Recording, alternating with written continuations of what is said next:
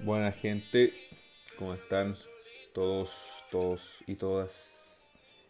Bienvenidos a el capítulo del día jueves. Recién las 0000 del día jueves 14, no, 14 o 15. Jueves 15 de octubre del año 2020. El grandioso año del 2020. Para muchos grandioso, no, yo creo que para nadie es grandioso este año que nos tocó vivir. Pero bueno, 15 em, de octubre ya quedan más o menos 15 em, días, quedan más o menos como cerca de 75 días para que se acabe el año. Y hoy día le llego al tiro. bueno, primero lo invito a eh, escuchar los capítulos anteriores. Ya llevamos como 12, 13 capítulos contando este. Así que vayan a escuchar los anteriores, que están bastante buenos y bastante entretenidos. Así que no se lo pierdan. Primero partimos con eso, con la recomendación de los otros capítulos. Les recomiendo básicamente todos porque todos están bastante entretenidos. Y este no va a ser una excepción. Pero bueno. Em, bueno, primero darle la bienvenida a este capítulo. Voy a confirmarlo al tiro para para no andar con, cosas. Este es el capítulo número 13. Número 13. Y un capítulo número 13 lleno de curiosidades y lleno de, que esta es una teoría más o menos conspirativa y divertimos ahora. Hoy día, bueno, como, como siempre, partimos con los cumpleaños. Y eh, vamos a hablar de la curiosa, primero vamos a decirle un feliz cumpleaños a, primero, a Mesut Özil, a Mesut Özil, no sé cómo se dice exactamente. Feliz cumpleaños Mesut Özil. Primero vamos a hablar un poco de él. Fue compañero del gran Alexis Sánchez y, ahora eh, sigue jugando en el Arsenal.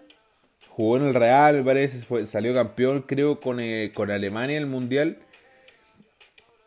y, bueno, está de cumpleaños, pero no, no, no, no, no vamos a hablar eh, ahora de, que está de cumpleaños Mesut Özil ni nada de eso, sino que vamos a hablar em, de la curiosidad que tiene eh, el jugador alemán, con Enzo Ferrari. Ustedes me van a preguntar quién es o quién fue Enzo Ferrari, la verdad. Y Enzo Ferrari es fundador de, Ferrari, como, como, como usted podría suponer, de la escudería Ferrari. Eh, o sea, primero fue fundador de la escudería de Ferrari, que era em, como, como, eh, ¿cómo, puedo explicarlo? Em, puta, era la cuestión de carrera de, Ferrari y que después pasó a ser eh, una marca de autos. ¿Ya? Bueno, la cuestión es que Enzo Ferrari fallece un 14 de agosto de 1988. Y mi compadre Mesut nace dos meses después, un, dos meses y un día después. Y un 15 de octubre, pero del, y del mismo año. O sea, dos meses, un, día y dos meses de diferencia. Em, pero eso no es todo, eso no es todo. Ya que, por ejemplo, em, el, el, parecido, el parecido es extraordinario. O sea, como, como ¿Cómo explicarlo? Em, Enzo Ferrari tiene, una, tiene sus su rasgos muy parecidos a Mesut Özil. O sea, Mesut Özil es muy parecido a Enzo Ferrari. ¿Ya? Por ejemplo, y bueno, dicen que es la reencarnación, entre comillas, del compadre eh, Enzo, Mesut. Pero bueno, eh, ahora estoy leyendo un poco y dice que. Em, que por ejemplo, mira, antes de que Enzo se retirase formalmente en 1977, da a su hijo Piero el 10% de la empresa que seguía teniendo la propiedad de la familia Ferrari. Igual el número de la camiseta de Osil, el número 10. Bueno, según yo eso da lo mismo, pero bueno. Eh, son, son cosas y teorías y datos conspirativos que la mayoría de la gente cree. Pero yo no, no soy tan, tan fiel a eso. También dicen que, em, por ejemplo, mira, los que Osil tiene un Ferrari 458 Italia, pero según yo eso es lo mismo. Son los gustos nomás. Pero bueno, eh, esa es la curiosidad. Dicen que es una teoría conspirativa. O sea, es una curiosidad, no es una teoría conspirativa, pero una curiosidad que, eh, que dice que Mesut Özil es la reencarnación de Enzo Ferrari, el fundador de la escudería Ferrari y de la marca de autos famosísima, de autos de lujo Ferrari. ¿No es cierto? Ahora vamos a cambiar un poco la música vamos a poner este gran, gran tema. Vamos a poner este tema, espero que lo escuchen súper bien. Vamos a... Este tema se llama De el famosísimo reggaetonero puertorriqueño, nacido el 15 de octubre de 1980, José Fernando Coscuyuela Suárez. Em, ¿Quién es él? Bueno, José Fernando Coscuyuela Suárez, conocido por su apellido y nombre artístico Coscuyuela, es un cantante y compositor puertorriqueño de trap latino y reggaetón. Nacido en Humacao, Puerto Rico, este pelado tiene una, un año de trayectoria, la misma de, de 17 años. Está más o menos. Comenzó a inicios del 2003, o sea, más o menos tiene. Su carrera tiene la misma edad que yo. Eh, por ejemplo, o sea, en la discografía, la, la discografía está Rottweilers Inc., eh, Warner Music estuvo, eh, no sé cómo patrocinándolo, no, no sé, no, no, no cacho cómo es eso. Tiene cinco hijos y, y es bien conocido por los, por, lo, por las tiraderas, por las tiraderas que eh, como, como se dice, bueno, ¿qué es una tiradera? Una tiradera es cuando un, un reggaetonero o cualquier, cualquier persona le, le, tira o le, le, dedica una canción tirándole todo lo que le tiene que decir a otro reggaetonero. Por ejemplo, la que vamos a poner ahora, que es categoría COS, se la dedicó a Anuel y que no es la primera tiradera de, de, de Fernando, José Fernando, perdón. Sino que eh, también le, le dedicó una tiradera a. Me parece que a Tempo. Tempo. Un reggaetonero bien, bien famoso también del reggaetón. O sea, un reggaetonero bien famoso del reggaetón, no. Un eh, artista bien famoso del género que vamos a corroborar la información de inmediato. Bueno, tiene tiradera con el gran residente, también le tira al Anuel y últimamente le ha tirado a Daddy Yankee, Anuel, Residente, Kendo Capone, eh, harto artistas del, del, del género, pero bueno, siempre termina ganando Coscuyuela, porque Coscuyuela se jacta de ser el weón transparente y todo, así que le tira todo lo que le tiene que tirar y, se sabe todas las yayitas de, cada reggaetonero. Así que siempre que se impone el peladito Coscuyuela, así que feliz cumpleaños. Bueno, Coscuyuela, para los que no lo conocen, más o menos tienen canciones con Bad Bunny, Madura. Em, tiene canciones con Carol G, La Dama. También tiene canciones más o menos que con Anuel, que es 23. También con, con Nicky Nicky Jam, que es Te Busco. Voy a ver que el remix con Nicky Jam, Ñejo y Farruko. Más o menos tiene, tiene hartos temas, hartos temas bien buenos. Y así que feliz cumpleaños, gran Coscuyuela.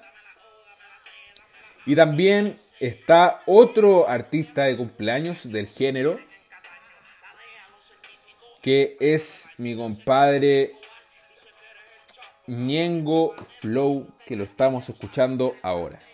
Bueno, ahora lo estamos escuchando en su tema, nuevo tema que, que, hizo colaboración con Pablito Chile, Polima Westcott y Juliano Sosa. My Blood Remix. Mientras escuchamos este tema de fondo, les, vamos les, voy a contar más o menos su trayectoria. Eh, partió más o menos como de la, en la misma época que Coscuyuela. Nacido primero, nació un 15 de octubre de 1981, un año después que, que en Río Piedras, Puerto Rico, o sea, comparte la misma nacionalidad que el que pelado Coscu. En la discografía está Real G for Life, Full Records Inc. Bueno, para, para la gente que no conoce tanto a Ñengo Flow, aparece en este tema. Zafaera, que vamos a dejar escuchándolo de fondo. ¿Ah? Em, Univision Music entre dos. Bueno, yo, yo no ubico mucho a este artista, o sea, lo, obviamente lo he escuchado, pero no, no, no lo he. No lo he. Conocido mucho de fondo. ¿Ya? Bueno, em, pero como todo reggaetonero, todos tienen problemas y todos tienen controversias. Así que vamos a presentar más o menos las controversias del día de hoy. Turutun tun tun. Ñengo Flow. Entre 2008 y 2009, más o menos. Con el recién mencionado Coscuyuela tuvieron problemas. Em, o sea, empezó a tener con, no sé si tiraera, pero más o menos cosas así, con eh, Coscu, Flow y Coscu. Pero durante. O sea, pero se aclaró todo en 2016 diciendo que no tenían drama.